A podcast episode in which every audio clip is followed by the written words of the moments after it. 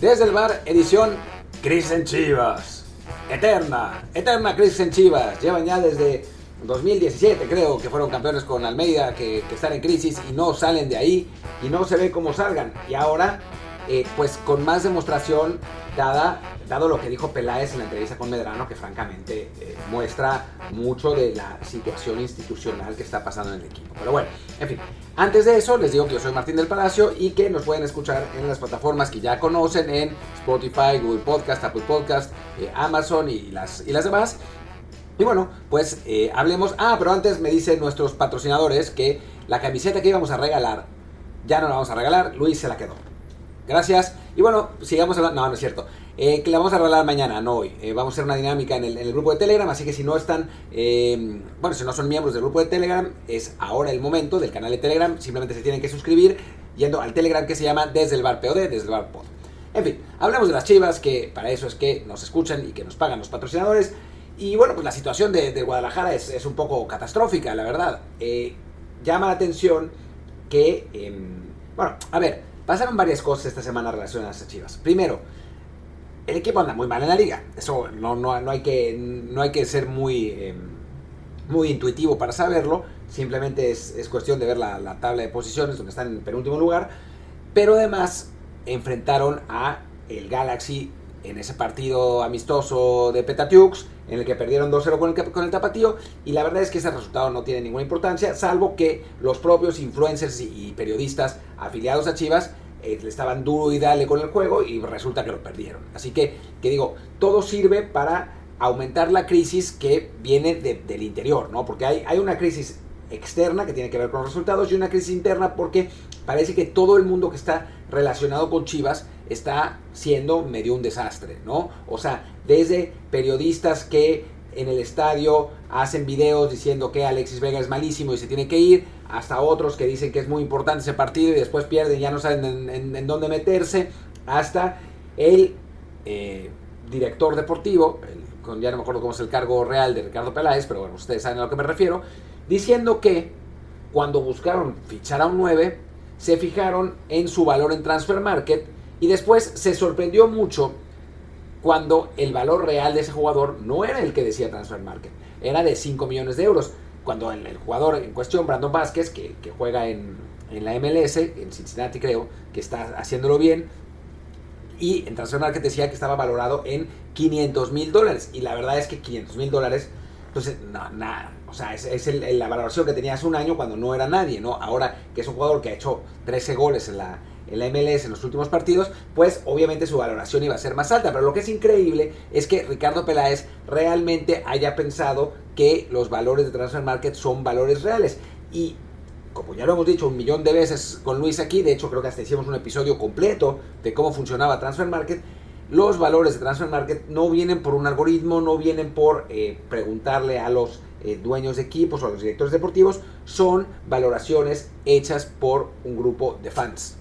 Así que esos fans son los que pusieron que costaba 500 mil dólares Vázquez y después no lo actualizaron en un año y que Ricardo Peláez no sepa eso, francamente, pues habla de la, los problemas logísticos y la descomposición directiva de Chivas. O sea, cuando tienes una inteligencia deportiva que, sabe trabajar, que, tiene eh, digamos, a los contactos correctos en los lugares correctos, que trabaja con los softwares eh, adecuados, que eh, tiene las relaciones como para entender cómo funciona el mercado, no te puede pasar eso, no te puedes basar en el valor de transfer market. Es, en mi, en mi opinión, absolutamente imperdonable, porque además la lógica absoluta indicaba que Brandon Vázquez no iba a costar 500 mil dólares. O sea, si hemos visto jugadores de la MLS yéndose a Europa por varios millones, no tenía ningún sentido que un chavo que es joven y que está haciendo goles ahí se fuera a, por, por 500 mil. Y menos que cuando preguntaran y les dijeran que costaba 5 millones de dólares,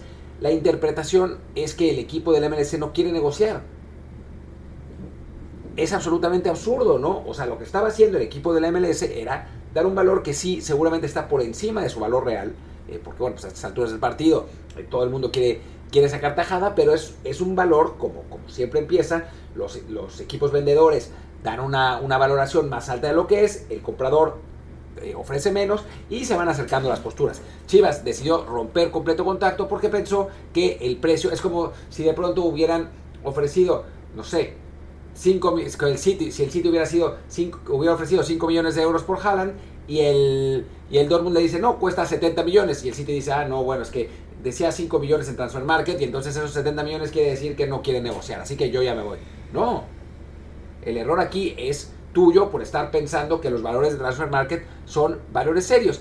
Y a eso hay que sumarle también que en este momento el Guadalajara es un equipo que no tiene rumbo, que confiaron en un, en un entrenador que entró como interino, que lo hizo razonablemente bien, pero que obviamente pues no tenía la preparación, ¿no? O sea, no, no, no parecía tener realmente la capacidad, porque digo, cualquiera que haya hecho estadística de fútbol más o menos seria, sabe que hay un efecto de técnicos interinos, que los primeros cinco partidos suelen, o sea, los, después de cinco partidos de un cambio de técnico, el equipo eh, al que, en el que llega el, nuevo entrenador suele funcionar mejor.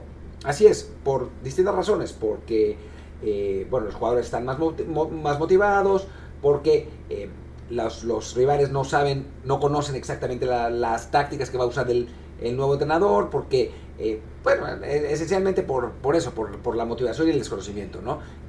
Pero después de esos cinco partidos se suele regresar a la media, es decir, un técnico que, digo, salvo, salvo excepciones, ¿no? Las hay, sin duda, pero, pero en general, un técnico que le dio ese boost a su equipo en los primeros cinco partidos regresa a la normalidad.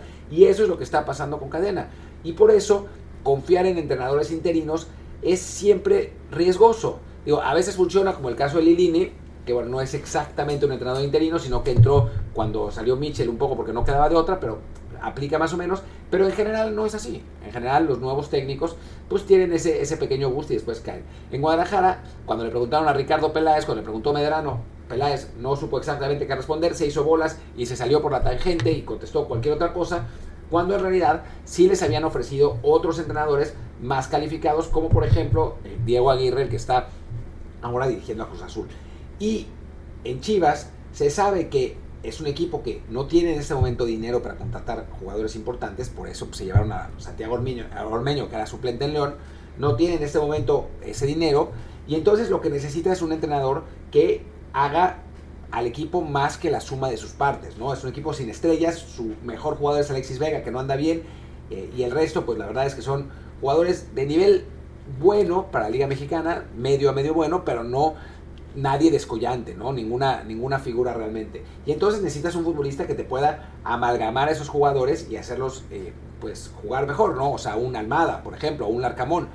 Pero pues Ricardo Cadena era el técnico interino, ¿no? Es una apuesta, que bueno, pues una apuesta barata, además, porque es un jugador que, un técnico que ya tienes en tu, en tu, eh, en el interior del club, entonces pues no tienes que pagarle más, pero es una apuesta que no es particularmente ambiciosa, ¿no? Y eso te habla de la pues la, falta de dirección. Y me sorprende porque Ricardo Peláez ha sido un eh, director deportivo pues más que competente, sobre todo en América, ¿no? Donde, donde llevó un equipo, eh, armó un equipo importante y en selección, en, director, en dirección de selecciones también, ¿no? O sea, recordemos que fue él el que era el que dirigía selecciones nacionales cuando la generación de 2005, ¿no? Cuando se gana en Perú el, el Mundial Sub-17. Entonces sí llama la atención que, que en Chivas pues no parezca haberse adaptado a los nuevos tiempos, ¿no? A los tiempos donde pues, las herramientas em, de software son muy importantes, son mucho más importantes de lo, que, de lo que eran antes, también porque han mejorado mucho, donde el mercado ha cambiado, donde hay que entender a los, a los nuevos agentes y a las, las nuevas situaciones,